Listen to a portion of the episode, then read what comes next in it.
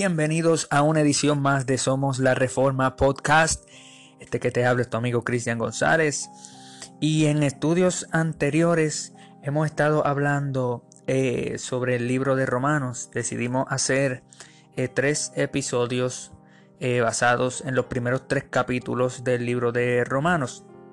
Y la razón principal para eso era porque estábamos estudiando el catecismo de, de Heidenberg.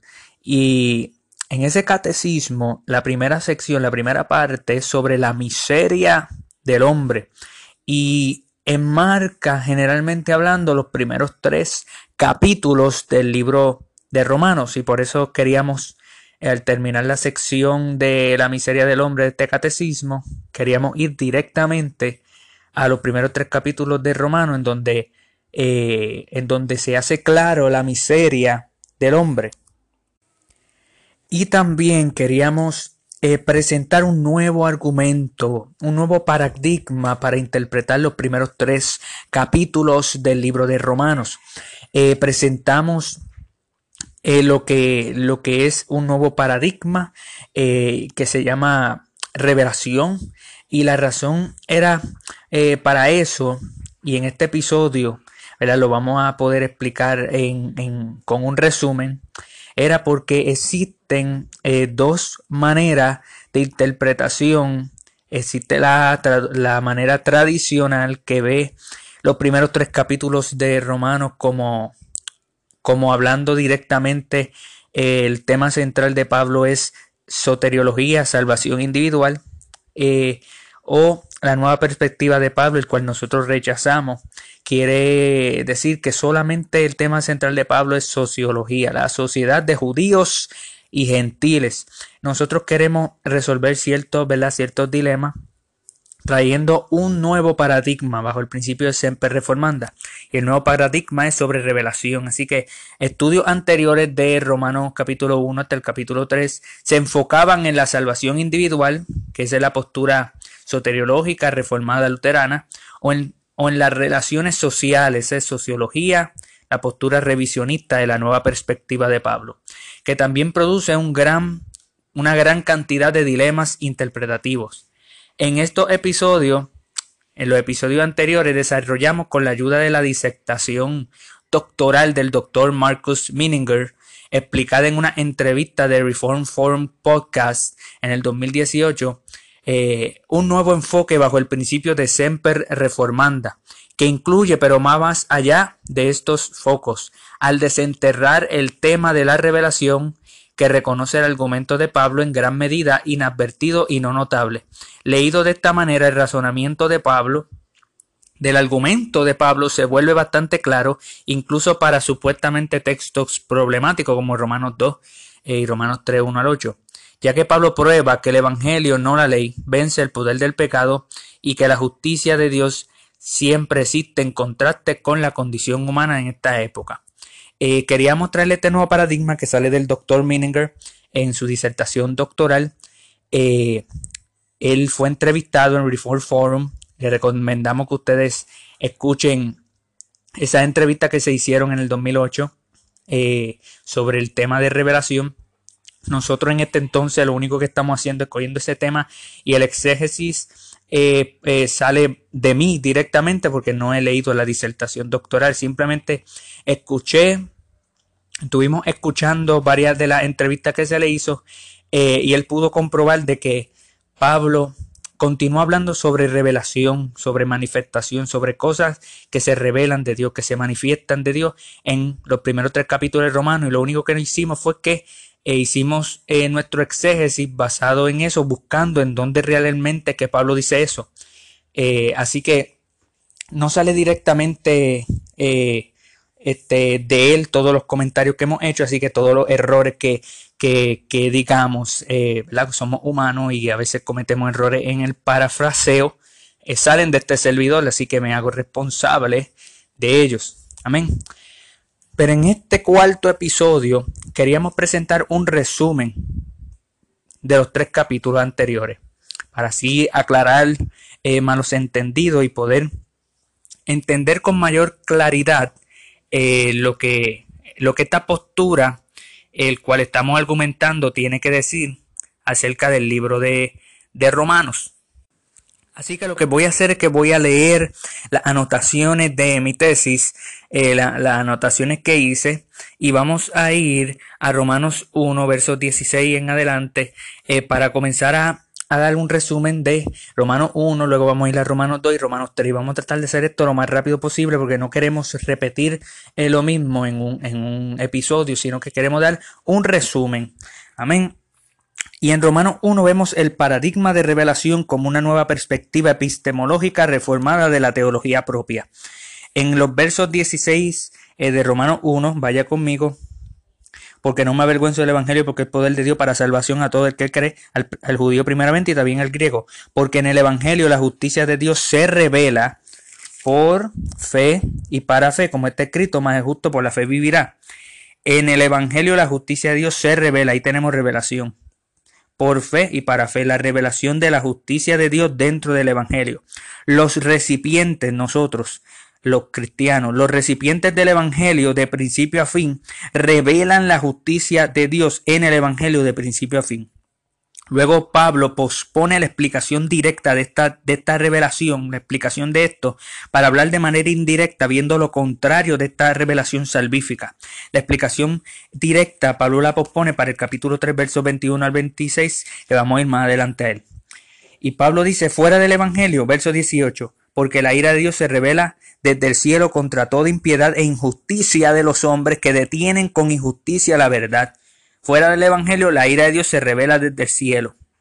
La revelación presente de la ira de Dios está diciendo no se reveló, no se revelará, se, se revela ahora. En el ahora la ira de Dios se revela contra esas personas.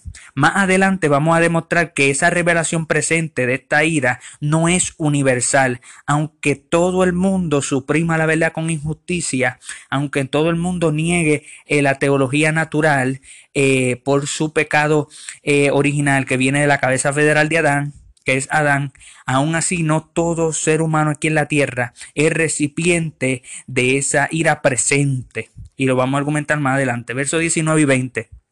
Porque lo que de Dios se conoce le es manifiesto, ¿ves? Revelación.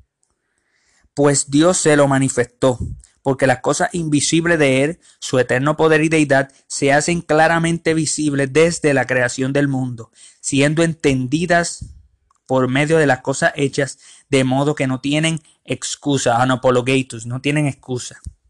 La razón del por qué la ira de Dios se revela presente es por otra revelación. La razón de la revelación de la ira de Dios presente sobre estas personas que suprimen la verdad e injusticia es por otro tipo de revelación que le llamamos la revelación general o natural. Y como Pablo explica esto escribiéndolo como revelación especial, podemos decir que la revelación especial y general están integradas, ya que la especial contiene la general en estos versos. Ambas son necesarias autoritarias, eh, suficientes y perspicuas para el propósito específico que, esas revelaciones tienen. Eh, Cornelius Bantil tiene eh, la, perspectiva de él que se llama perspectivalismo, integra esta, esta, perspectiva, integra ambas, integra la revelación natural con la revelación especial para hacer una distinción tripartita y no bipartita de lo que tradicionalmente se conoce como natural y especial revelaciones. Para Bantil, revelación se trata de revelación que viene de Dios, de la naturaleza y del el individuo. Esto se relaciona con otra triada, revelación sobre Dios, sobre la naturaleza y sobre el individuo. Todo este argumento de estos versos eh, trata sobre nueve categorías de revelación. Del 1 al 3 son las siguientes. Revelación sobre naturaleza que viene de la naturaleza, del individuo y de Dios. Ahí tienes tres. Revelación sobre el individuo que viene de la naturaleza, de el individuo y de Dios. Esas son tres más. Y revelación sobre Dios que viene de la naturaleza, del individuo y de Dios. Eso es lo que eh, presenta Bantil alrededor de estos versos sobre teología natural. Versos 21 y 23. Pues habiendo conocido a Dios no le glorificaron como a Dios, ni le dieron gracias, sino que se envanecieron en su razonamiento y su necio corazón fue entenebrecido. Profesando ser sabios, hicieron necio y cambiaron la gloria del Dios incorruptible en semejanza de hombre corruptible, de aves, de cuadrúpedos y de reptiles. El propósito de revelación natural es glorificar a Dios como Dios y darle gracias. Las consecuencias de no hacer esto para algunos resulta en otra revelación, en la del verso 18 que dice, porque la ira de Dios se revela presentemente a esa persona. si no se cumple con el propósito de revelación natural para algunas personas, resulta en la ira de Dios presente sobre estas personas, que es lo que Pablo está explicando. Para otros, eh, para los que no se revela, y es lo que vamos a estar argumentando, que no es universal esto, eh, esta ira presente, universal, para otros, para esas personas que no se le está revelando la ira de Dios presentemente a ellos, simplemente son destituidos de la gloria de Dios. En Romanos 3 vamos a leer porque eh, hay una diferencia entre revelar la ira de Dios presentemente y posponer, Romanos 2, posponer la ira de Dios para el futuro en el infierno y ser destituido de la gloria de Dios, Romanos 3. Versos 24 eh, al 32, vemos lo siguiente. Por lo cual Dios también lo entregó a la inmundicia en la concupiscencia de sus corazones, de modo que deshonraron entre sí sus propios cuerpos, ya que cambiaron la verdad de Dios por la mentira, honrando y dando culto a las criaturas antes que al Creador, el cual es bendito por los siglos. Amén. Por esto Dios lo entregó, segunda vez, Verso 24, Dios lo entregó. Verso 26, Dios lo entregó a pasiones vergonzosas, pues aún sus mujeres cambiaron el uso natural por el que es contra naturaleza. Y de igual modo, también, de igual modo, también los hombres, dejando el uso natural de la mujer, se encendieron en su lascivia uno con otro, cometiendo hechos vergonzosos, hombre con hombre, y recibiendo en sí mismos la retribución debida a su extravío. Y como ellos no aprobaron tener en cuenta a Dios, verso 28, Dios los entregó tercera vez, los entregó a una mente reprobada para hacer cosas que no convienen, estando atestados de toda injusticia, de fornicación, perversidad, avaricia, maldad, llenos de envidia, homicidio, contienda, engaño y malignidades, murmuradores, detractores, aborrecedores de Dios, injuriosos, soberbios, soberbio, activos, inventores de males, desobedientes a los padres, necios, desleales, sin afecto natural, implacables, sin misericordia, quienes habiendo entendido el juicio de Dios que los que practican tales cosas son dignos de muerte, no solo las hacen, sino que también se complacen con los que las practican en estos versos vemos la ira de Dios presente, eh, la, la, revelación presente de la ira de Dios sobre no cumplir con el propósito de la revelación natural es que Dios los entrega en tres ocasiones para que cada vez que, que ocurre esta entrega caigan más y más en pecados peores que los anteriores, mostrando por la ley civil, verso 32 del Antiguo Testamento, que son merecedores de la pena de muerte. No se refiere al infierno, se refiere a la pena de muerte. Amén. Luego vamos a Romanos 2, sobre el paradigma de revelación histórica en el sistema, en el biopsicosociopatológico de la teología empírica del interlocutor. ¿Qué significa biopsicosociopatológico? Bueno, el interlocutor del capítulo 2 tiene ciertos problemas y esos problemas tienen que ver con bio, que tiene que ver, el bio está hablando de qué? De la genética de la persona, la persona sea gentil o sea judía, eh, eh, cree que es favorable, que tiene algo favorito delante de Dios.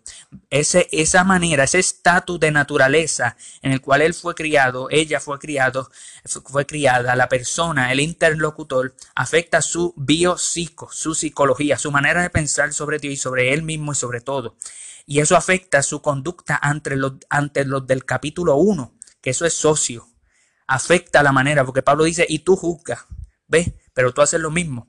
Y eso demuestra la enfermedad, el patología, ¿ves? La enfermedad eh, interna del corazón de este hombre, de interlocutor, ya que basa la teología de él en, eh, en, algo empírico, en lo que él puede observar sobre su supuesto favoritismo que Dios le da.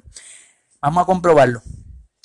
Romanos 2, verso 1 y 2 por lo cual eres inexcusable, oh hombre, quien quiera que seas tú que juzgas, pues lo que juzga a otro te condena a ti mismo, porque tú que juzgas haces lo mismo, mas sabemos que el juicio de Dios contra los que, los que practican tales cosas es según verdad.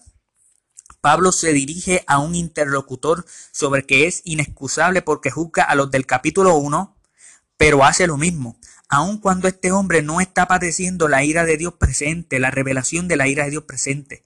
Y como él puede juzgar a los del capítulo 1, eso significa que él tiene un estándar. Y él es también recipiente de la revelación natural de los versos 19 al 23 eh, y también suprime la verdad en injusticia, como dice el verso 18, pero aún así él no recibe en esta vida la revelación presente de la ira de Dios. Y Pablo en el verso 2 se identifica con él al decir que ambos saben que el juicio de Dios contra los que practican tales cosas, ambos, él y Pablo saben que es según verdad ese juicio. Verso 3. Y piensas esto, oh hombre, tú que juzgas a lo que tal hacen y tú haces lo mismo que tú escaparás del juicio de Dios. La malinterpretación empírica de este hombre en creer que él es favorito o que hay favoritismo para con Dios, él lo hace porque él, él hace lo mismo teniendo aún la revelación natural y como él hace lo mismo que lo del capítulo 1, que, no le dan gloria a Dios, que no cumplen con el propósito de la revelación natural, pero él no es recipiente de la, de la ira de Dios, de la revelación presente de la ira de Dios, al igual que el capítulo 1. Él no, él no es recipiente de eso, él piensa que es favorito delante de Dios. La revelación presente de esta ira en Romanos 1 no es universal. ¿Ves? Ahí está la prueba. Aunque se cumplan los prerequisitos, aunque todo el mundo universalmente cumpla los prerequisitos para ser merecedores de esa ira presente, este hombre cumple con los versos 18 al 23 de Romanos 1, menos la ira. Pero Dios es paciente para, para con él, para arrepentimiento y por lo tanto no es recipiente de la revelación de la ira de Dios presente aun cuando se lo merece. Cuando dice que hace lo mismo, se refiere a los versos 18 al 23 y no a los del 24 al 32, porque los versos del 24, eh, lo leo otra vez, cuando dice que hace lo mismo, que este hombre hace lo mismo, se refiere a los del verso 18 al 23 menos la ira y no a los de los, versos 24 al 32, porque los versos 24 al 32 que habla sobre entregar, trata sobre que Dios los entrega, y eso es un efecto de la ira revelada en tiempo, y como la ira de Dios no está siendo revelada en tiempo sobre este hombre, y, sobre algunos, este hombre no es entregado por Dios a estos pecados y por lo tanto cuando dice que hace lo mismo se refiere a los de los versos 18 al 23 y no necesariamente a los del 24 al 32 cuando dice que hace lo mismo. Verso 4 o menosprecia la riqueza de su benignidad y paciencia y longanimidad, ignorando que su benignidad te guía al arrepentimiento, el propósito de no ser recipiente de la ira de Dios presente, aun cuando tiene revelación natural y hace lo mismo de los de Romanos 1, eh, el propósito de esa revelación natural que él se merece es por la paciencia de Dios que guía a ese hombre, eh, su benignidad le guía al arrepentimiento. Verso 5. Pero por tu dureza de tu corazón no arrepentido, atesora para ti ira, para el día de la ira y de la revelación.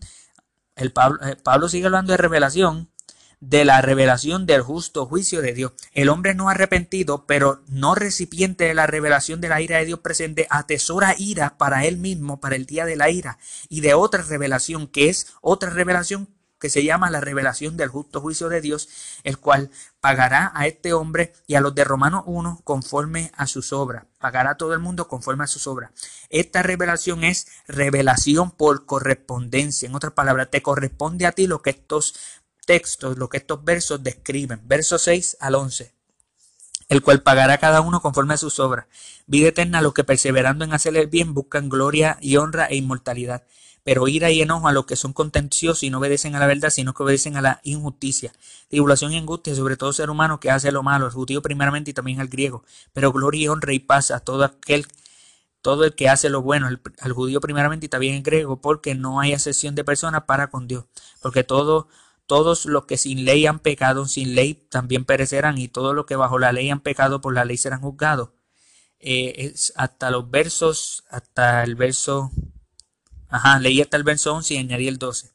Estos son textos descriptivos que muestran la identidad de la persona juzgada por revelación por correspondencia. Verso 12 al 13, ya leí el 12, seguiré en el 13. Dice, porque no son los, oidores de la ley los justos ante Dios, sino los hacedores de la ley serán justificados. El juicio universal de los que tienen o no tienen la ley es lo que habla estos versos. Si pudiera guardar la ley perfectamente, pareciera ser que hipotéticamente podría ser justificado, pero no debemos de leer más allá de lo que Pablo dice, porque el punto focal de Pablo no es este, el punto focal es revelación, es revelación por correspondencia. Verso 14 al 15. porque cuando los gentiles que no tienen la ley hacen por naturaleza lo que es de la ley, estos, aunque no tengan la ley, son ley para sí mismos, mostrando la obra de la ley inscrita en sus corazones, dando testimonio en su conciencia y acusándole o defendiéndole, defendiéndole sus razonamientos. Existen gentiles por naturaleza en la ley, aunque no tengan la ley, son ley para sí mismos, mostrando, revelando. Pablo sigue con revelación la obra de la ley escrita en sus corazones. Esto significa que hay gentiles que son recipientes de la revelación natural en Romanos 1, 18 al 23, y que cumplan los requisitos para que sean recipientes de la ira de Dios presente, de los versos 24 al 32, que es esa manifestación de la ira de Dios, pero aún así dice que estos gentiles no son recipientes de la ira de Dios. Verso 16, en el día en que Dios juzgará por, por Jesucristo los secretos de los hombres conforme a mi evangelio, serán acusados en el futuro. Su razonamiento eh, le defenderán o le acusarán en el día, en el día futuro, que se juzgarán los secretos de los hombres. Esta ira también está siendo atesorada para la revelación futura. ¿Ves? Aún existen gentiles que no están en el capítulo 1 recibiendo presentemente la ira de Dios. La revelación, el tema focal de Pablo es revelación, la revelación de esa ira eh, está pospuesta para esos gentiles. Eso, eso eh, demuestra mi tesis, que todo el mundo es recipiente de la teología natural, pero no todo el mundo es recipiente de la ira de Dios revelada presentemente. Versos 17 al 20. He aquí tú tienes el sobrenombre de judío y te apoya en la ley, te gloria en Dios y tú conoces su voluntad, instruido por la ley, apruebas lo mejor y confía en que eres guía de los ciegos, luz de los que están en tinieblas, instructor de los indoctos, maestro de los niños que tiene en la ley la forma de la ciencia y de la verdad. Esa es la identidad de este judío maestro. Algunos dicen que es el mismo hombre que, que Romanos 2.1, porque Pablo por fin dice que es judío, porque quería decir que los versos 1 a 16 no son exclusivos para judíos, sino también para gentiles. Y ahora Pablo va a hablar sobre lo que es exclusivo para judíos.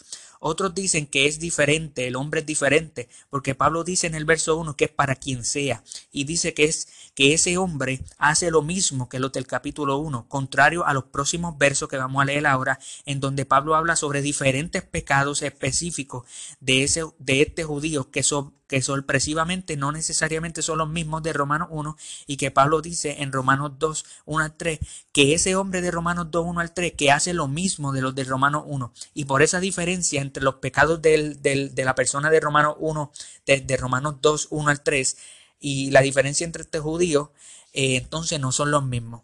El ritmo del argumento parece apoyar a ambas posturas dependiendo al énfasis que se le da a ciertos versos ciertos versos. En otras palabras, ambas posturas tienen un buen argumento. Mi postura, la postura nuestra es que es irrelevante, porque para Pablo es irrelevante también esto. Luego vamos a los versos 21 eh, al 24. Tú pues que enseñas a otro y no te enseñas a ti mismo. Tú pues que enseñas a otro, no te enseñas a ti mismo. Tú pues que predicas que no se adultar. Hurtas, tú que dices que no se adultera, adulteras, tú que abominas de los ídolos, cometes sacrilegio, tú que te jactas de la ley con infracción de la ley, deshonra a Dios, como está escrito. El nombre de Dios es blasfemado entre los gentiles por causa de vosotros. Es la hipocresía de este hombre que predica la moral en canzones con pecado específico. Él predica cosas, él enseña cosas, él es maestro, enseña cosas que él no puede cumplir. Me suena al Señor Jesucristo hablándole a los fariseos. Versos 25 al 29. Pues en verdad la circuncisión aprovecha si guardas la ley. Pero si eres transgresor de la ley, tu incircuncisión viene a ser incircuncisión. Si pues el incircunciso guardare la si el incircunciso, si fuera posible que el incircunciso guardare la ordenanza de la ley, no será tenida su incircuncisión como incircuncisión. Y el que físicamente es incircunciso, pero guarda perfectamente la ley, eso es hipotético, te condenará a ti, que con la letra de la ley y con la circuncisión eres transgresor de la ley. Pues no es judío el que lo es exteriormente, ni es la circuncisión la que se hace exteriormente en la carne, sino que es judío el que lo es en lo interior. La, la circuncisión es la del corazón en espíritu, no en letra, la alabanza del cual no viene de los hombres, sino de Dios. El provecho de la circuncisión y de ser judío y el provecho de los incircuncisos que guardan eh, la ley hipotéticamente. El judío es el, el lo de interior y la circuncisión es en la de interior. Esa es la tipología de la circuncisión. Esto tiene implicaciones sociales para el capítulo 9 y 11 que habla sobre Israel, su elección, su remanente y su futura restauración. Y eh, capítulo 15 y el 14 también que habla sobre judíos gentiles débiles en la fe. Eso tiene implicaciones. Y como queremos argumentar que estaba hablando, para ir ahora al capítulo 3, que el capítulo 2 trata, capítulo 2 trata sobre eh, revelación por correspondencia. ¿Ve? Vimos el capítulo 1, dos tipos de revelación, tres tipos de revelación, revelación eh, del Evangelio, eh, la revelación del Evangelio, la justicia de Dios mediante el Evangelio, y esa revelación se revela mediante la fe y por fe y para fe, mediante las personas que tienen fe.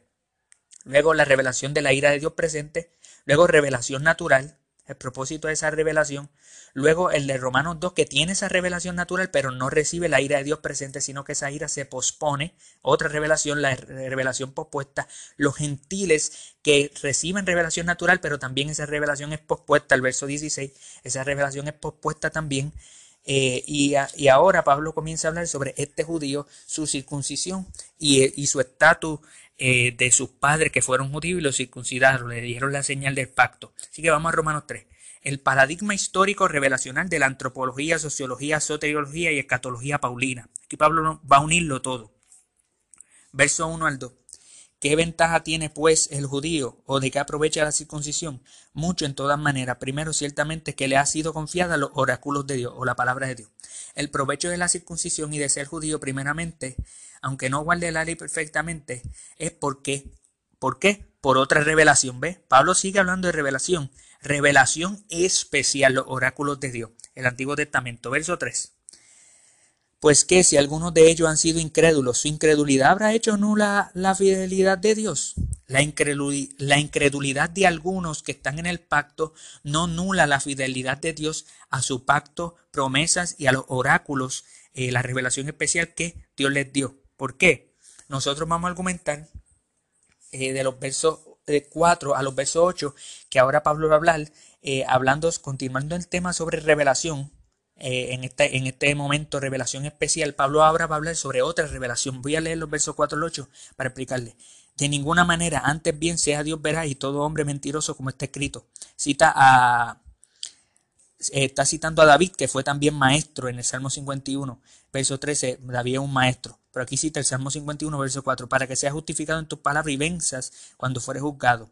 Y si nuestra injusticia hace resaltar la justicia de Dios, ¿qué diremos? ¿Será injusto Dios que da castigo? Hablo como hombre, en ninguna manera, de otro modo, ¿cómo juzgaría Dios al mundo? Pero si por mi mentira la verdad de Dios abundó para su gloria, ¿por qué aún soy juzgado como pecador? ¿Y por qué no decir como se nos calumnian?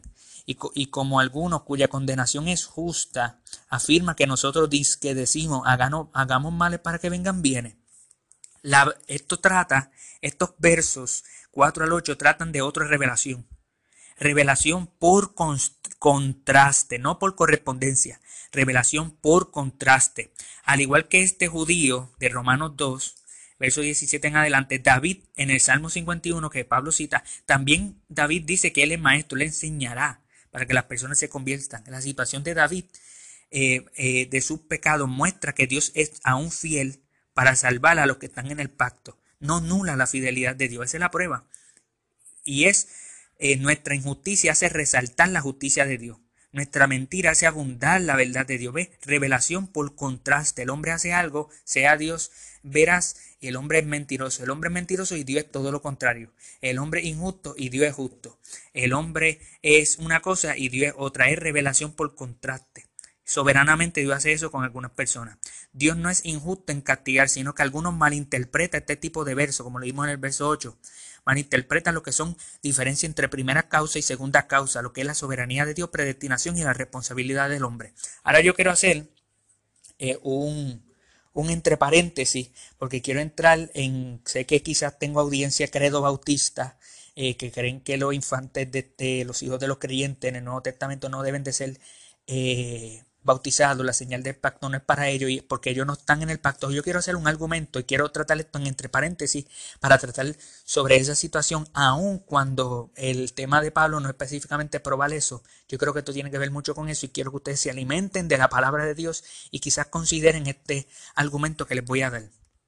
Pablo está diciendo, y lo, y lo voy a leer y usted después lo puede revisar. Pablo está diciendo que estar en el antiguo pacto de la, del pacto de la gracia aunque ya llegó el nuevo pacto del pacto de la gracia y ambos pactos están coexistiendo hasta la destrucción de Jerusalén en el 70, Pablo dice que recibir la señal del pacto y llamarse judío o llamarse pueblo de Dios, que es lo mismo, tiene provecho y no nula la fidelidad de Dios, aunque hayan incrédulos dentro del pacto. El contexto te deja saber que Pablo está adentro de ambos pactos. Pablo estuvo bajo el antiguo pacto y Pablo ahora está bajo el nuevo pacto y no están dando una, Pablo no está dando una diferencia de membresía o de la naturaleza del pacto, sino que Pablo presupone una continuidad de esa membresía y naturaleza del pacto.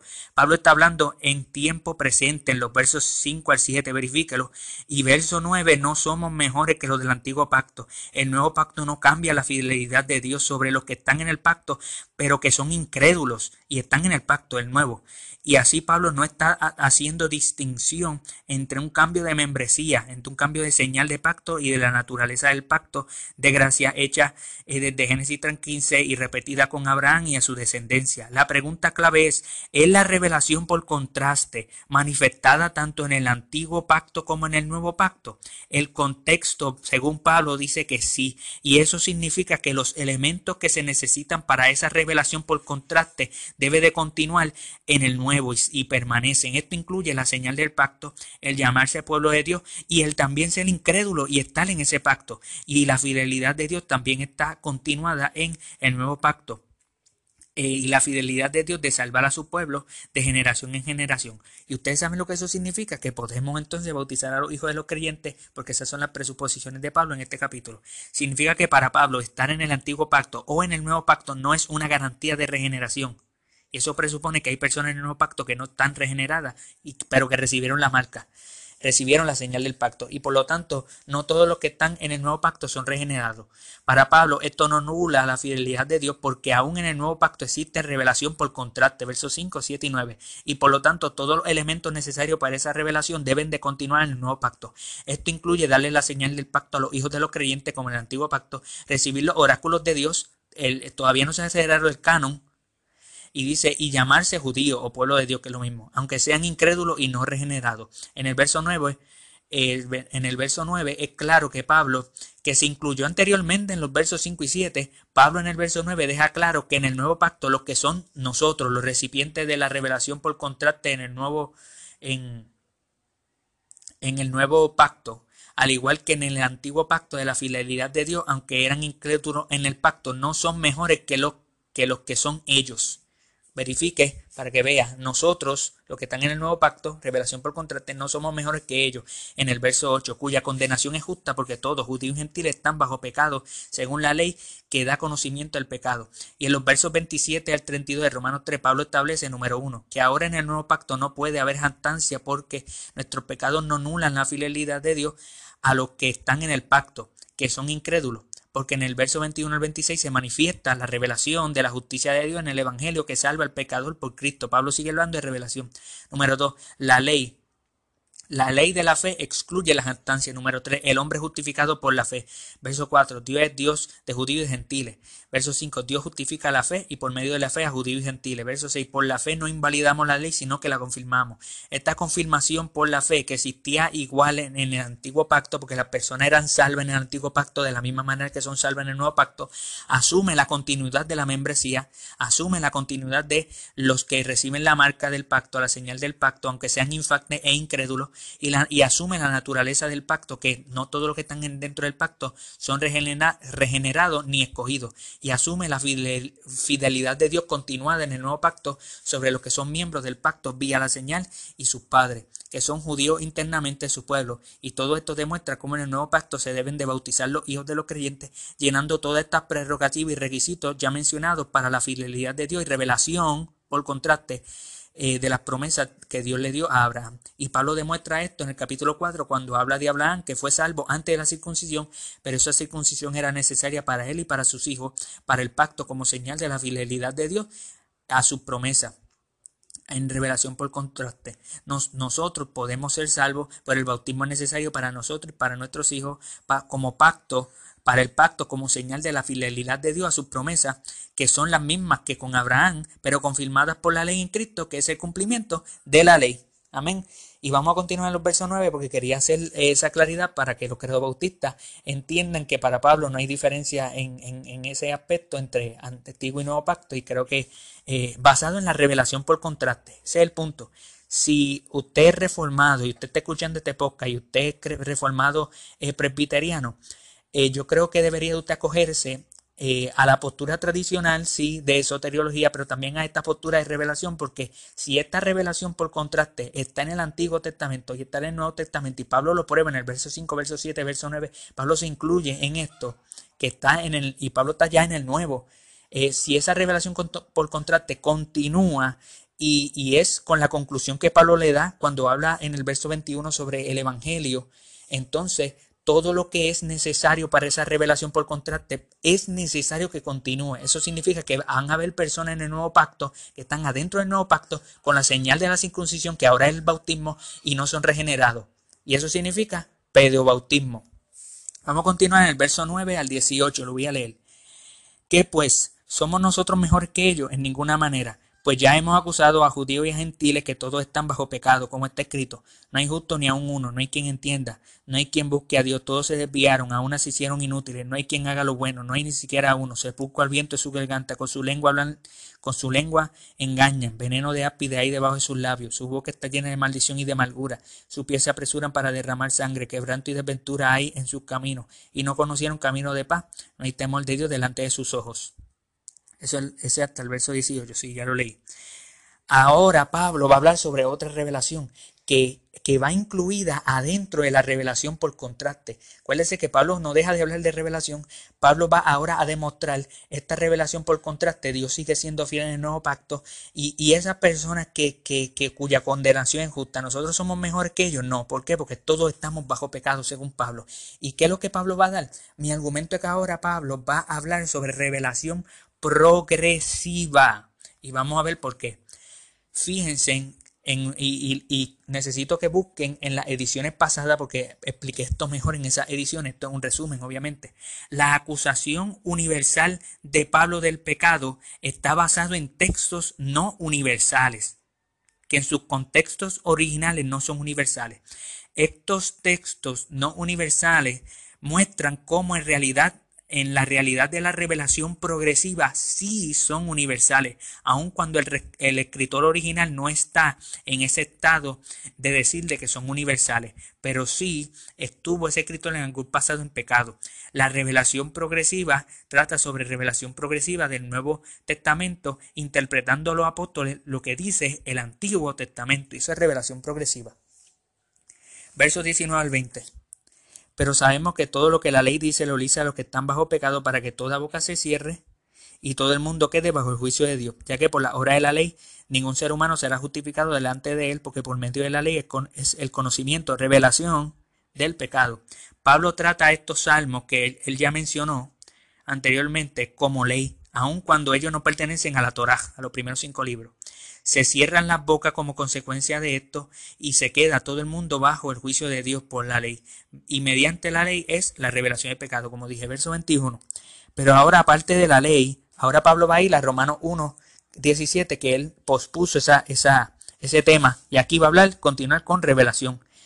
Eh, pero aparte de la ley, se ha manifestado, se ha revelado la justicia de Dios testificada por la ley y por los profetas Verso 22. La justicia revelada, la justicia manifestada, esa misma justicia de Dios por medio de la fe en Jesucristo para todos los que creen en Él. Es, es, es exclusivo, no es para todos. Es para todos los que crean en Él, porque no hay diferencia. Por cuanto todos pecaron, pecaron y están destituidos de la gloria eh, de Dios. Verso 21. Pablo vuelve a su tema pospuesto en Romanos 1.17. La ley y los profetas testifican que aparte de la manifestación, aparte de la manifestación de la ley, se ha manifestado, aparte de la revelación de la ley, se ha revelado la justicia de Dios. Eh, aquí está hablando Pablo sobre la escatología del ahora de Pablo, hasta el verso 26. El verso 23 eh, Dice, por cuanto todos pecaron y están destituidos de la gloria de Dios, siendo justificados gratuitamente por su gracia mediante la redención que es en Cristo Jesús. La justicia de Dios se revela por medio de la fe, los recipientes de la fe en Jesucristo, solamente para los que crean en Él.